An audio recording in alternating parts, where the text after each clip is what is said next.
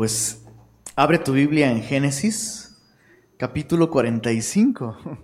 Después de un break que hicimos en nuestra serie en Génesis, volvemos al estudio verso a verso de la Biblia. ¿Cuántos lo extrañaban? Ah, o sea, no les gustó la serie temática. Todo mal. Nada, está padrísimo estudiar por temas, pero anclarse en el texto bíblico ir verso a verso siempre es lo más seguro, ¿verdad? ¿Y se acuerdan en dónde nos quedamos? ¿Qué es lo último que, pasó? Los hermanos de José finalmente, ¿verdad? Finalmente eh, reconocen su maldad, reconocen su pecado después de un proceso largo finalmente eh, ya no se están justificando, ¿recuerdas? Eh, José hace este plan para poner eh, una, una, copa de oro en sus sacos cuando ellos regresan a Canaán, manda a su siervo, su siervo los encuentra, los lleva de regreso y finalmente los hermanos de José dicen, ¿qué diremos? Dios ha hallado la maldad de tus siervos, ¿verdad? Muy distinto a tus siervos son hombres honrados, nunca, yo nunca he hecho nada malo, ¿no? Nunca. ¿Cuántos han dicho, yo nunca le he hecho mal a nadie? Hijo, mano. Eh, eso, es, eso es una mentira. eso es una mentira cada vez. La Biblia dice que todos hemos pecado, todos hemos fallado, todos estamos destituidos de la gloria de Dios. No hay quien haga lo bueno, no hay ni siquiera uno. Y diría Paquita, la del barrio, ¿me estás oyendo?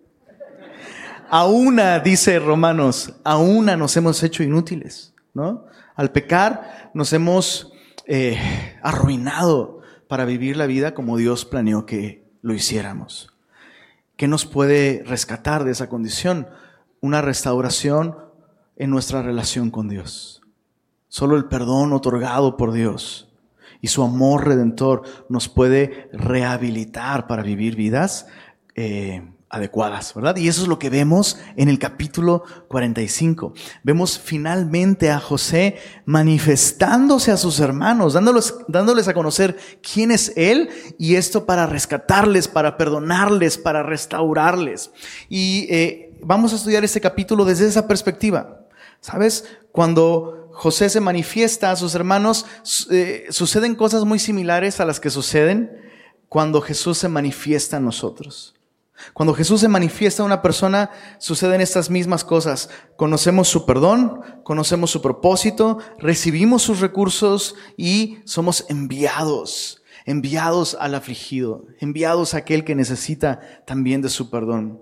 Entonces, eh, vamos a orar y eh, capítulo 45, tenlo ahí listo. Señor, muchas gracias porque nos has dado tu palabra como un medio infalible para conocerte, conocer tu amor, tu verdad y conocernos a nosotros mismos, Señor. Te pedimos, Señor, que eh, lo que hemos cantado hace un momento, Señor, corazón, presta atención.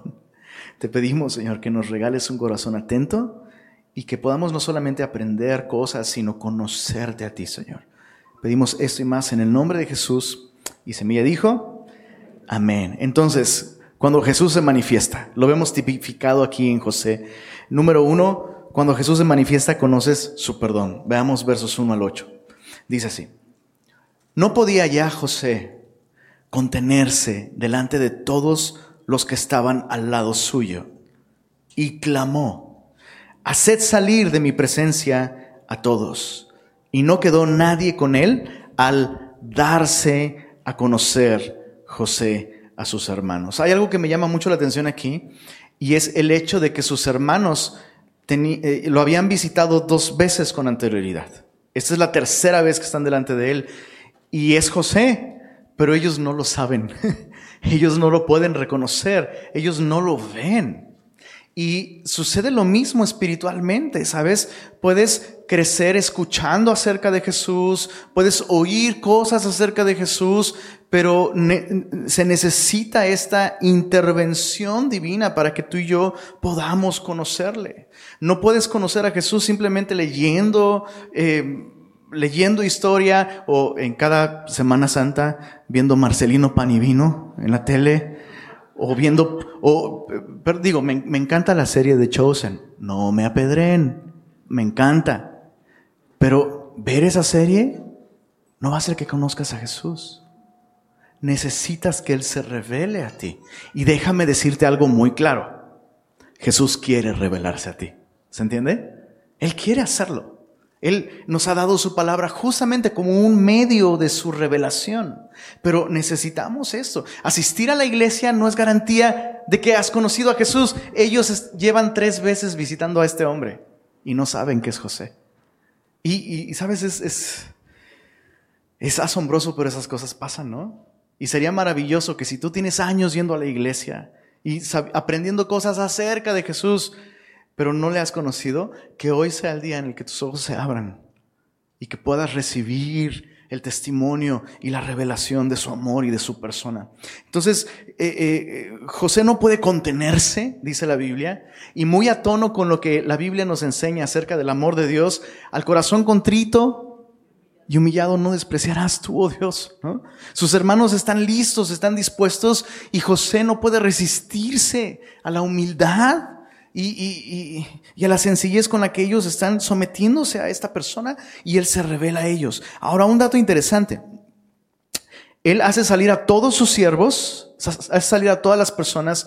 No había nadie más cuando se dio a conocer a sus hermanos, un poco haciendo eco de el Salmo 51 que dice, en lo íntimo me has hecho comprender. Sabiduría es algo personal. Pero hay una razón práctica. Eh, muy probablemente la razón por la que José manda a sacar a todos es porque al darse a conocer a sus hermanos, eh, pues obviamente su apariencia es absolutamente egipcia, ¿no? Completamente egipcia, él ha cambiado mucho y muy probablemente lo que José hizo para manifestarse a ellos es mostrarles su circuncisión. Entonces eh, fue un momento obviamente muy, muy vulnerable, hace salir a todos para poder manifestarse a sus hermanos y mostrarle, hey, yo soy un descendiente de Abraham, miembro del pueblo de Dios, que porto en mi carne una señal del pacto entre Dios y Abraham. ¿Se entendió?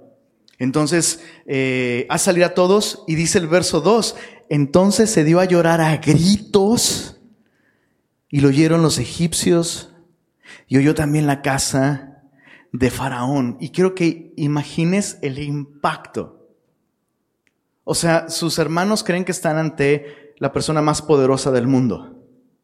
Y este hombre hace salir a todos. Imagínate cómo se vacía el lugar y tú estás ahí. Te están acusando de un crimen. Y el hombre se da a llorar a gritos. ¿Cuándo fue la última vez que oíste a un hombre llorar a gritos? Dices en el partido pasado de... Fulanito, te están viendo tus hijos, ¿no? Eh, eh, es, incómodo por lo menos, es impactante cuando las lágrimas son producidas por algo que no es un partido de fútbol. A gritos. Entonces, imagina la escena. Este hombre empieza a llorar a gritos, saca a todos, empieza a llorar a gritos y luego los fotografía, ¿no? ¿Se entiende? ¿Qué impacto? O sea, esto es como, ¿qué está pasando? ¿Qué, qué, qué, qué, haces? ¿Corres, gritas, te escondes? Te... ¿Qué, ¿Qué haces, no? Dice el verso, verso 3, y dijo José a sus hermanos, yo soy José. Les habla en hebreo por primera vez. ¿Vive aún mi padre? Y sus hermanos no pudieron responderle porque estaban turbados delante de él. Una posible traducción es desmayados. Así como, ay, me da, me da, ¿no? Entonces dijo José a sus hermanos, acercaos a mí. Y ellos se acercaron. Y él dijo, yo soy José, vuestro hermano. ¿Qué dice ahí? El que vendisteis para Egipto. Ahora pues, no os entristezcáis, ni os pese de haberme vendido acá, porque para preservación de vida me envió Dios delante de vosotros, pues ya ha habido dos años de hambre en medio de la tierra, y aún quedan cinco años en los cuales no habrá arada ni ciega. Y Dios me envió, es la segunda vez que lo menciona, Dios me envió delante de vosotros para preservaros posteridad sobre la tierra y para daros vida por medio de gran liberación. Así pues, no me enviasteis acá vosotros, sino Dios, tercera vez, que me ha puesto por padre de Faraón y por señor de toda su casa y por gobernador de toda la tierra de Egipto. Cuando Jesús se manifiesta, manifiesta su identidad, su persona y manifiesta su perdón. Eh, el, punto culminante aquí, el, punto climático es cuando después de que les dice en el verso 4, yo soy José, vuestro hermano, el que vendisteis para Egipto, el verso 5 llega como una sorpresa impresionante. Ahora pues, me las van a pagar. Pero no es lo que dijo José y no es la manera en la que Jesús se revela a nosotros. La Biblia nos dice que Jesús vino al mundo no a condenar al mundo, sino para que el mundo sea salvo por él. Quiero que dimensiones esto. Es la primera vez, es la primera vez que estos hombres ven a la persona contra la que han pecado llorar. Ven el dolor que ocasionaron. Y lo ven como él realmente es. Para él, ellos, hasta antes de esto, era su hermano el soñador. No gobernará sobre nosotros. Este qué derecho tiene, pero ahora lo están viendo como realmente es. La persona más poderosa del mundo en ese momento. Y sabes, para, para tú y yo disfrutar del perdón de Jesús, cuando Jesús se manifiesta nos queda claro esto. ¿Quién es Él realmente? Cuánto tú y yo hemos pecado contra Él y lo que nuestro pecado ha traído al corazón de Jesús. Muchas veces pensamos en el perdón de Dios en términos burocráticos, ¿no? Como si, bueno, pues ya, lo perdonamos, está aprobado, pues, una firma, listo, perdonado. No. A veces también vemos el perdón de Dios como, bueno, como si Dios después de batallar y enojarse con nosotros, pues ya, pues te perdono. Y pocas veces pensamos, en nuestro Salvador como alguien que sufrió por nuestros pecados. Pero eso es exactamente lo que la Biblia enseña. Es nuestro pecado el que quebrantó a Jesús. Los dolores físicos de la cruz, por supuesto que fueron terribles, pero no se comparan con el dolor de cargar nuestra maldad y nuestro pecado. Cuando pecamos, pecamos contra quién? Contra Él. Pecamos contra Él, la persona más hermosa la única persona buena, fiel, pecamos contra Él y rompimos su corazón. ¿Sabes? Si Jesús se ha manifestado a nosotros, claro, entendemos que el pecado es objeto de la ira de Dios, pero a la par de eso entendemos que el pecado rompe el corazón de nuestro buen Dios. Necesitamos examinarnos y necesitamos evaluar si seguimos viendo a Jesús, si nuestros ojos están en Jesús y si estamos conociéndole. Él se manifiesta, manifiesta su dolor, manifiesta sus lágrimas, pero les da su perdón, ¿no? Ahora pues no se entristezcan ni les pese. Dios me envió y me envió para preservaros posteridad y daros vida por medio de gran liberación. Cuán maravilloso debió ser para ellos escuchar, José está vivo, es Señor de todas las cosas y no nos condena, nos ha perdonado y nos, está ofreciendo vida nueva. Cuando Jesús se manifiesta, manifiesta su persona y manifiesta su perdón. Hasta ahora, algo muy importante acerca del perdón, antes de avanzar. El perdón de Dios no consiste en ignorar nuestro pecado. ¿Ok? Dios no nos perdona de esa manera. Su perdón, claro, una vez que nos lo otorga, no viene a la memoria, pero para otorgarnos perdón es necesario tratar con nuestro pecado y, traerlo a la mesa. Eh, José no está diciendo, hey, no pasó nada, ya olvídenlo. No, José está diciendo, yo soy José, vuestro hermano, el que vendieron para Egipto. Eso es lo que ustedes hicieron. Y hasta el final de Génesis, en el último capítulo, se van a escuchar esas palabras. Ustedes pensaron mal contra mí, pero Dios lo encaminó para bien. Entonces, el verdadero perdón no actúa como si nada hubiera pasado. Lo reconoce, lo perdona y te da la libertad para seguir adelante. ¿Se entiende? Bueno, ese es el perdón. José tipifica el perdón de Jesús hacia nosotros. Y ahora en el, verso 9 al 15 vemos el segundo efecto de cuando Jesús se manifiesta a nosotros, ilustrado aquí. Cuando Jesús se manifiesta a nosotros, conocemos su propósito. Dice así, verso 9, daos prisa, id a mi padre y decidle, así dice tu hijo, José, Dios me ha puesto por Señor de todo Egipto. Ven a mí, no te detengas. Habitarás en la tierra de Gosén y estarás, subraya esto en tu Biblia, cerca de mí. Tú y tus hijos y los hijos de tus hijos, tus ganados y tus vacas y todo lo que tienes, y allí te alimentaré. Pues aún quedan cinco años de hambre para que no perezcas de pobreza tú y tu casa y todo lo que tienes.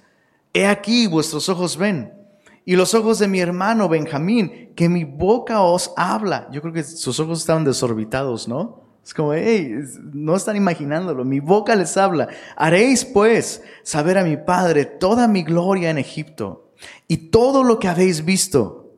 Y subraya esto, daos prisa y traer a mi Padre acá. Es la segunda vez que José les pide que se apresuren. En el verso 9, daos prisa. Verso 13 al final, daos prisa y traer a mi Padre acá. Y se echó sobre el cuello de Benjamín, su hermano, y lloró. Y también Benjamín lloró sobre su cuello y besó a cuántos?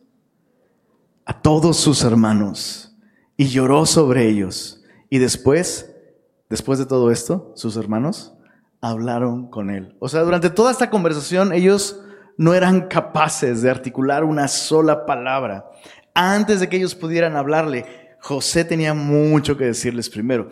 Y veo aquí un principio importante sobre la oración, justamente. ¿No? Es, honestamente, ¿qué puedes decirle a Jesús si primero no escuchas su palabra? ¿No? Si primero no eres instruido y conoces sus planes, sus propósitos, sus promesas. En toda esta sección lo que vemos es que José les está mostrando cuál es su propósito. Quiero recibirlos a todos, les da instrucciones, vayan por mi Padre, les da promesas, habitarán cerca de mí, te alimentaré, te sustentaré. Y eso es increíble. ¿Sabes? José podría simplemente haberlos perdonado y garantizarles recursos para que vivieran en Canaán. Y eso hubiera sido ya demasiado bueno. Pero José dice, no, no, no, no me basta darte lo que necesitas para vivir. Quiero que vivas cerca de mí. Quiero que estés conmigo y que disfrutes de mi gloria en mi reino. Y eso es lo que Jesús nos ofrece a nosotros también. Sabes, hay propósitos particulares y muy específicos para cada uno de nosotros. ¿Qué carrera vas a estudiar? ¿De qué manera vas a servirle? Eh, ¿En dónde vas a vivir? Pero hay un propósito que nos une a todos nosotros. Y ese propósito no se encuentra aquí, chicos. Ese propósito está cerca de Él cerquita de Dios será lo que soñamos. Nuestro propósito está más allá de esta vida, chicos. Tenemos un propósito más grande que con quién me voy a casar, dónde voy a trabajar, qué voy a estudiar, dónde voy a vivir. Habitarás, les dijo José, en la tierra de Gosén. Estarás cerca de mí, te alimentaré. Ese es el propósito máximo de Jesús para nosotros, estar con nosotros en el cielo. La Biblia lo dice en estos términos, delicias a tu diestra para siempre. ¿Puedes imaginarte eso? Si dices que sí, no, no lo puedes imaginar, pero podemos desearlo, podemos anticiparlo. Podemos vivir gobernados por este propósito más grande que nuestras vidas aquí y ahora. Jesús oró la noche en la que Él fue entregado. Juan 17, 24. Padre, aquellos que me has dado, quiero que donde yo estoy, ellos también estén conmigo para que vean mi gloria que me has dado. Debemos vivir por esto. Debemos vivir por este propósito. Debemos vivir a la luz de esta realidad que Él nos ha perdonado para disfrutar de su gloria por siempre. Y me encanta que el mismo corazón de José de, hey, apresúrense. O sea, vayan, díganle a mi padre y regresen todos, ya, ya quiero que vivan aquí conmigo. O sea, Jesús anhela que tú y yo vivamos con Él por la eternidad, mucho más de lo que tú y yo lo anhelamos. ¿Cuántos aquí lo anhelan? ¿Cuántos así dices, se me cuecen las habas por estar con Jesús? Ya quiero. Digo, yo he sido muy vocal últimamente con respecto a esto, ¿ah? Y yo sé que a veces soy un poco imprudente en cómo digo las cosas. Pero soy bien sincero, bro. Lo que te digo, lo digo delante de Dios. Anhelo estar con Jesús. Y les he contado cómo a veces eh, viajamos mi familia y yo, y estamos en el avión y, y pienso, pues ya si se cae, pues nos vamos todos. Ay Señor, estaría increíble. Y luego la gente escucha eso y se saca de onda. ¿No? Pastor, ¿por qué anda pidiendo esas cosas? No, pues no es que las pida. Pues estaría increíble. Realmente, realmente creo que si algo así sucediera, me voy con el Señor, bro. ¿Tú crees que hay algo que yo anhelo aquí? ¿No decía el salmista? ¿A quién tengo yo en los cielos? Y fuera de ti, nada deseo aquí, en la tierra. Porque mi propósito es una persona que me espera, que está preparando un lugar para mí. ¿Tú crees? O sea, imagínate, la única vez que, que como que medio me quise quedar aquí, Señor, pues espérate tantito, fue cuando estaba a punto de casarme ya dos, dos, semanas antes de la boda, Señor, ya casi, nomás aguántame tantito, ¿no? Pero era muy egoísta, era muy egoísta, ¿no? ¿Se entiende lo que estoy diciendo? Entonces, la próxima vez que me veas en un avión, no digas, ay, ay, mira que me puedo relajar, aquí está el pastor. No bro, no sabes, bro, no sabes. ¿Anhelas ir con Jesús? ¿Es eso lo que te hace levantarte cada mañana? si Jesús se ha manifestado a ti, tú sabes que eso es lo que te espera. Sabes que eso es lo que te aguarda por la eternidad. Delicias a su diestra para siempre. Habitar cerca de Él. Y, Jesús, igual que José, dice, date prisa. Verso 9, verso 13, dense prisa. Y la Biblia nos dice que el Espíritu y la novia dicen, ya por favor, Señor. Ya. ¿Cuántos se quieren que se acabe el mundo? Que venga Jesús, cielos nuevos, tierra nueva, en donde no hay más maldad, más enfermedad. Y tus tigres se te van a olvidar, bro. Tus siete, ocho estrellas no son basura comparado con lo que espera en la eternidad. Ya quiero verso, verso 16 hasta el verso 24 tenemos la tercera reflexión. Cuando Jesús se manifiesta, recibes sus recursos. Recibes sus recursos. Dices, esto me gusta, está con ganas. La bendición que venga. Vámonos, verso 16 al 24. Dice así, y se oyó la noticia en la casa de Faraón diciendo, los hermanos de José han venido. Y esto agradó en los ojos de Faraón y de sus siervos. Y dijo Faraón a José, Di a tus hermanos, haced esto, cargad vuestras bestias e id, volved a la tierra de Canaán, tomad a vuestro padre y a vuestras familias y venid a mí, porque yo os daré lo bueno de la tierra de Egipto y comeréis de la abundancia de la tierra. Y tú manda, haced esto, tomaos de la tierra de Egipto carros para vuestros niños y vuestras mujeres y traed a vuestro padre y venid y no os preocupéis por vuestros enseres. ¿Saben qué son enseres? La palabra original en hebreo, tili chis. No te preocupes por tus... Fue un chiste, obviamente. Y algunos ahí toman tili, chal. No te preocupes por tus enseres, porque la riqueza de la tierra de Egipto será vuestra. Y lo hicieron así los hijos de Israel. Y les dio José carros conforme a la orden de Faraón y les suministró, ¿qué dice ahí? Víveres para el camino. A cada uno de todos ellos dio mudas de vestidos. En la Biblia, un cambio de vestido es un cambio de identidad, un cambio de estatus, un cambio de vida. Por eso la Biblia nos exhorta a despojarnos del viejo hombre y vestirnos del nuevo, ¿no? Eh, dice el verso 22, a cada uno de ellos dio mudas de vestidos y a Benjamín dio 300 piezas de plata y cinco mudas de vestidos.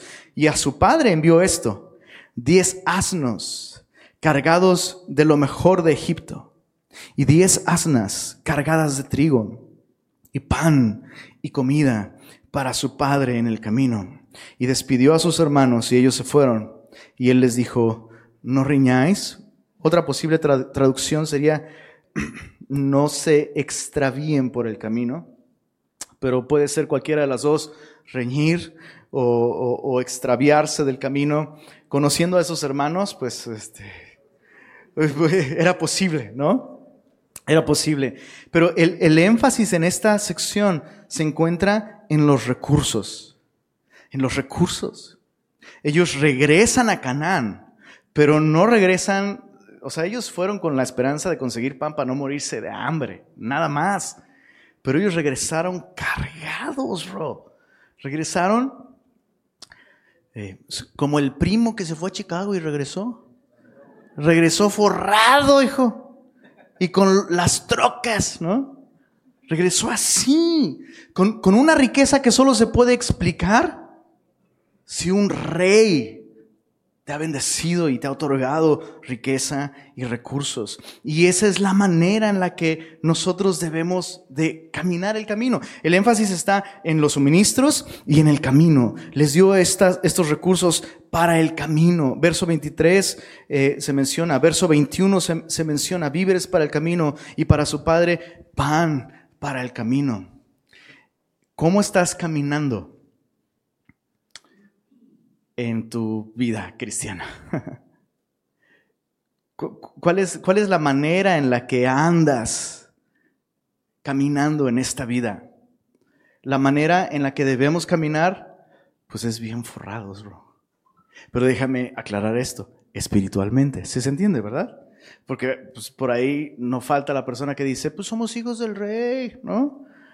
Pues que, que me vengan los dólares, Señor, ¿no? Eh, eso lo puedes conseguir trabajando, duro, o trabajando ilegalmente. Pero esos recursos apuntan a recursos espirituales que te dan la fuerza para seguir caminando en tu matrimonio, como padre, en tu relación con el Señor, en tu servicio a Cristo. Cuando a una persona se le agotan los recursos, pues o no está echando mano de ellos o nunca los recibió. Yo no sé tú, pero yo no quisiera vivir en ese estado de como incertidumbre, ¿no? ¿Cómo estás caminando? No, no, no se trata de vivir vidas perfectas, ¿ok? Ninguno de nosotros vivimos vidas perfectas, pero justamente sus recursos se hacen manifiestos en medio de nuestra debilidad. Cuando tú y yo llegamos al límite de nuestras fuerzas, viene su gracia y nos levanta. Cuando en cualquier otra circunstancia, cualquier persona no podría seguir en su matrimonio, en su relación con sus hijos, en una enfermedad, en lo que sea, los recursos espirituales están a tu disposición. Si Jesús se ha manifestado a tu vida, caminas cargado con recursos de sobra para seguir adelante y llegar a tu destino. No se acaban. Sus recursos no se acaban. Te voy a dejar una tarea. Efesios capítulo 1, léelo en tu casa y vas a ver un hermoso paralelo entre este capítulo y el capítulo 1 de Efesios. Se nos habla de cómo Dios nos ha bendecido en Cristo, con toda bendición espiritual, nos otorgó su perdón, el perdón de pecados según las riquezas de su gracia y nos forró de recursos espirituales. ¿Sí se usa la, expresión forrar? ¿Sí? ¿Por acá? ¿Se entiende? Está bien forrado el vato. Ah, mira. Si lo dices con acento, ya como, ah, sí, así, era. Capítulo 1 de, de Efesios, mira en el verso 13, en él también vosotros, habiendo oído la palabra de verdad, así como los hermanos de José le oyeron hablar sobre su perdón, sobre sus, sus, propósitos, sus planes, habiendo oído la palabra de verdad, el evangelio de vuestra salvación y habiendo creído en él, fuisteis sellados con el Espíritu Santo de la promesa que es las arras de nuestra herencia hasta la redención de la posesión adquirida para alabanza de su gloria. Ya disfrutamos de todos los recursos que Dios nos ha dado en Cristo. La respuesta es no. Piensa en tu mejor momento como cristiano, es solo un adelanto, eso es solo para el camino. La riqueza de Egipto será de ustedes, tienen que ir, emprender el viaje y volver. Y es lo mismo con nosotros. ¿Se entiende? Estamos camino, camino a la eternidad. Y nos espera esa herencia, pero mientras tenemos recursos para el camino. No sé si explicarlo de nada, no es necesaria, no te vas a perder de nada. Era un ejemplo padrísimo sobre el Señor de los Anillos y, y el pan lemba, sí. Una controversia sobre Harry Potter también. Sé que hay fans de Harry Potter aquí. Creo que hay más en esta reunión que en la anterior. ¿Cuántos son fans de Harry Potter? Vamos a orar por ustedes, chicos. Este, ¿Cuántos son fans del Señor de los Anillos? A new power is rising. Bien. A los, fans de Harry Potter les vamos, les vamos a poner un servidor allá afuera que les diga, You shall not pass. No, no es cierto. Es una broma, nada más. Te puedes reír en la iglesia, ¿eh? eh verso 45. No, perdóname, capítulo 45. No, así lo digo, pues ya estoy bromeando, pues ya mejor diga algo útil. En, en la mitología del Señor de los Anillos, los elfos tienen un pan llamado... Tú sí sabes, bro. El pan, el pan, bro. Lembas, un aplauso a nuestro querido amigo élfico. Muy bien. El, eh, lembas es una palabra en sindarín. Sindarín es una de las familias del élfico, es un lenguaje que no existe, pero que se hizo en su totalidad. O sea, no se habla, pero sí, eso es el punto. El punto es, el punto es que este, este pan es pan para el camino. Literalmente, lembas significa pan para el camino. Y Tolkien puso ese elemento en su, en su mitología pensando en el viaticum. ¿Saben lo que es el viaticum? Dices, me suena como a medicamento. no, viaticum es uno de los sacramentos de la Iglesia Católica que se aplican a una persona que está agonizando y en su lecho de muerte. Entonces, el viaticum como que se cree como que, pues así, para que, para que se vaya con Dios, ¿no? Para el camino. Pero Tolkien dijo, no, no me gusta esa idea. Porque el cuerpo de Cristo, ¿no? El cuerpo de Cristo fue partido para que nosotros, pues no para nuestro lecho de muerte, sino para el gran viaje. Todos los días necesitamos de Él, todos los días necesitamos de sus recursos. Y entonces en la mitología esta de, Tolkien, el Embas, un, un, bocado de este pan le da energía a un hombre para caminar por tres días y tres noches. ¿Te suena? Maravilloso. Pero bueno, si prefieres Harry Potter, está chido. Este, ah, está bien, puedes ver lo que quieras. Pero el punto es ese. El punto es ese. Se nos han dado recursos para el camino. Y esos recursos nos fueron dados gracias a que el cuerpo de Cristo fue partido por nosotros. Piensa en estos hombres. O sea, nuestro hermano está financiando una nueva vida para nosotros y esa nueva vida es financiada a base de su sufrimiento. Sufrimiento causado por nosotros. Cuán bueno es nuestro Salvador. Cuán hermoso es nuestro Salvador. El precio ya fue pagado. Disfrútalos. Esos recursos, echa mano de ellos, bro. Hay gozo, hay paciencia, hay sabiduría, hay fe, hay esperanza, hay vigor, hay consuelo para ti. El precio fue pagado.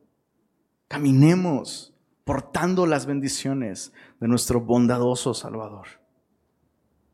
Verso, verso 25. Al verso 28 tenemos el último punto.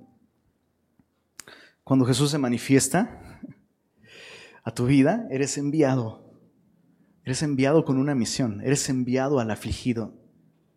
Dice el verso 25, y subieron de Egipto y llegaron a la tierra de Canaán, a Jacob, su padre, y le dieron las nuevas diciendo, José vive aún y él es Señor en toda la tierra de Egipto. ¿No, no, ¿No te parece como muy parecido a Mateo 28. Toda potestad me ha sido dada en los cielos y en la tierra. Por tanto, id, vayan con estas buenas nuevas. Entonces ellos llegaron con su padre, le dicen, Él está vivo, es Señor de la tierra de Egipto, dice, ¿y el corazón de quién, perdón? De Jacob se afligió porque no los creía. Perdón, pero ¿no le había cambiado Dios el nombre a Jacob? Israel príncipe con Dios, gobernado por Dios, ¿no? Pero quien recibió la noticia no fue Israel, sino fue Jacob, el viejo hombre. Y su corazón se afligió porque no los creía. Y yo meditaba en esto, en cómo Jacob le creyó a estos mismos hombres, sus hijos, cuando le dijeron, unas bestias devoraron a José.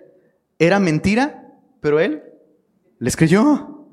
Y ahora que estos mismos hombres le dicen, José está vivo y es Señor de todo, ¿no les cree? Pero era verdad. ¿Cuál es el resultado de esto? Aflicción en su corazón. Aflicción. ¿Sabes? El, el, hombre no va a encontrar un escape a la aflicción del alma hasta que crea las buenas noticias, hasta que crea el mensaje del Evangelio. Es verdad, es verdad. El único Dios vivo y verdadero realmente se hizo hombre, murió en una cruz, realmente pagó nuestros pecados y realmente el hombre puede ser una nueva persona y puede recibir vida eterna. Es verdad.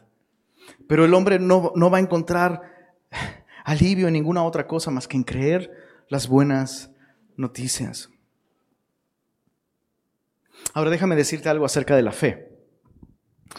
A veces se habla de la fe como algo que Dios necesita para poder salvarnos o poder actuar en nosotros o poder llevar a cabo sus planes, ¿no? Y no, es que si tú crees, desatas el poder de Dios. Y si no crees, se piensa, ¿no? Pues que le estás atando a Dios las manos y Dios no puede hacer nada si no crees. Perdón, pero estás confundiendo a Dios con campanita. ¿No? La campanita, si dejabas de creer en ella, se moría. Ese no es, ese no es nuestro Dios. La fe es importante y es necesaria para nosotros. ¿Sabes? Nosotros necesitamos la fe y no confiar en Dios y no creer sus, sus promesas, no creer su palabra, lo único que, que ocasiona es aflicción para nosotros. Pero escucha esto, aún con todo y que José no creyó, eso no detuvo la llegada de los carros. ¿Se entiende? Tú puedes, tú puedes no creer, pero eso no va a impedir el propósito de Dios. Mira el verso 27. Ellos le contaron todas las palabras de José. O sea, solo pasaron el mensaje. Le contaron todas sus palabras que él les había hablado. Y subraya eso en tu Biblia, viendo Jacob, ¿qué cosa? Los carros que José enviaba para llevarlo, su espíritu revivió. Y entonces Israel dijo, basta, José mi hijo vive todavía iré y le veré antes que yo muera. Fíjate qué interesante, cómo es importante hablar el Evangelio. Y cuando la gente escucha el Evangelio, está escuchando algo que es verdad, lo crean o no. Pero muchas veces las personas necesitan algo más que el mensaje para considerarlo y ser impactados por el mensaje. Necesitan ver los carros, bro. ¿Se entiende? Dices que vienes de, haber visto a José y te ha perdonado. Es un mensaje demasiado bueno para ser verdad. Y no puedo confiar en tus palabras porque te conozco. pues entiendo por qué no me crees, pero échale un vistazo a la trocota que traigo de acá con placas de Egipto. Prende el sonido, chécale, chécale. Eso no lo pude financiar yo. Eso no puede explicarse con otra cosa que José está vivo, nos perdona, nos da una vida nueva y nos espera, nos espera en casa. ¿Se entiende el punto? Sabes, yo eh, leía esto y recordaba a mi mamita preciosa. Mi, mamá tuvo, tuvo una vida difícil. Fui su hijo para empezar, ¿cómo te lo explico? Y mamá soltera, como, muchas, muchas mamitas solteras que seguramente están aquí con nosotros. Y pues no conocía al Señor, ¿no? Y, yo conocía su estilo de vida y, y, mi mamita pues vivía una vida de pecado, ¿no? Buscando en el pecado la gratificación, la identidad, el alivio que debiéramos buscar solamente en, Cristo, pero ella no lo conocía, ¿no? Y, yo veía a mi mamá luchar con su propio pecado, ¿no? Y, intentar dejarlo incluso, intentar abandonar su pecado. E, ese pecado era mi papá, por cierto. también tiene nombre ese pecado. Y ya te contaré la historia de cómo mi papá vino al Señor y el día de hoy están casados, mi papá y mi mamá. Esa es otra historia, otra historia. Es otra historia. Este, pero eh, intentaba dejar, dejar ese pecado de mi mamita y, cada vez sucedía lo mismo. Dejaba su pecado y entonces se agarraba de algo, algo nuevo, ¿no? Este, este, vamos a hacer cambios en la casa, un cambio de look, ¿no? En aquel tiempo de pronto los, los aerobics, los aerobics, fue el, el, boom de los aerobics, entonces ahora hacemos aerobics, ¿no? Y cada cosa que intentaba le duraba muy poco. No, no, no, o sea, no, no hay recurso, ¿no? Como para vivir una vida feliz en esas cosas. Y un día mi mamá, una vez más, tomó la decisión, ¿no? De dejar ese pecado, pero esta vez la razón era que había conocido a Jesús, había conocido al Señor. Y yo, vi eso y dije, ah, pues a ver cuánto le dura, ¿no? Y en una de esas le dura más que el aeróbic, pues chido, ¿no? Pero mi mamita, en lugar de regresar a ese vacío, a esa desesperación y recaer en su pecado, mi mamita estaba cada vez más contenta, bro. Me empezó a cocinar, mamita, me empezaste a cocinar, no manches. Me, empezó a cocinar mi mamá. Yo sé que eso te suena como, ¿y eso qué? Es un milagro. En la vida de mi mamá eso era un milagro. Me, me empezó a prestar atención, empezó a amarme. Y estaba feliz, brother. Mi mamá estaba feliz. Y yo dije, pues en una de esas sí conoció a un señor, pero ¿a cuál? ¿No? Mamá, pues te voy a acompañar a la iglesia, que, quiero ver a ese señor, ¿no? Y fue ver los carros en la vida de mi mamá lo que me hizo considerar el Evangelio y me llevó a los pies del Salvador. Si Jesús se ha manifestado en nuestra vida, estamos llamados a vivir este capítulo 45. Disfruta de su perdón.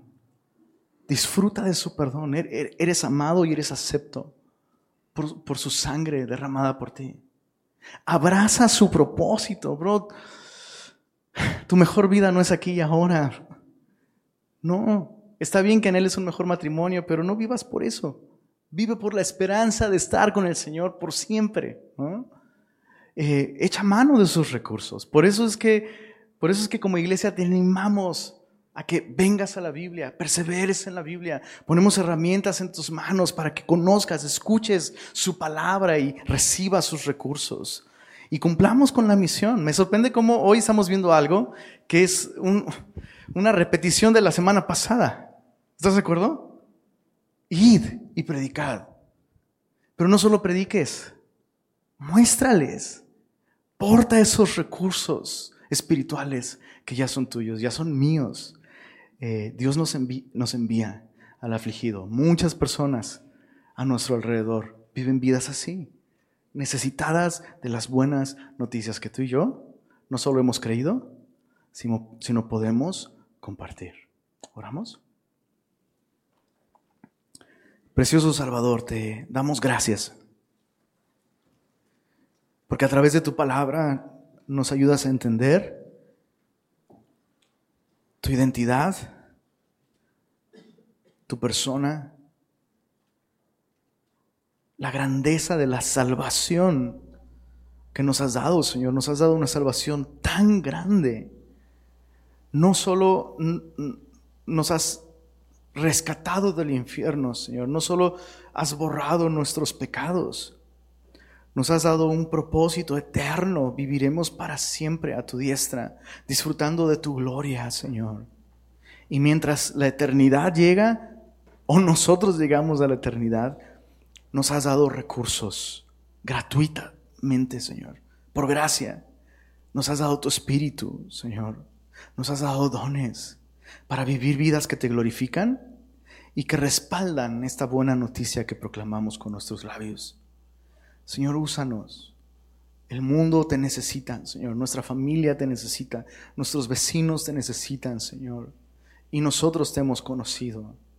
Señor, abre nuestros labios. Abre, Señor, eh, nuestras bocas para hablar este mensaje, Señor. Pero derrama de tu espíritu sobre nosotros y danos el poder y los recursos para vivir vidas que sean en sí mismas un testimonio de que tú vives, de que eres bueno y que ofreces perdón y vida eterna, Señor. Pedimos esto para tu gloria. Amén.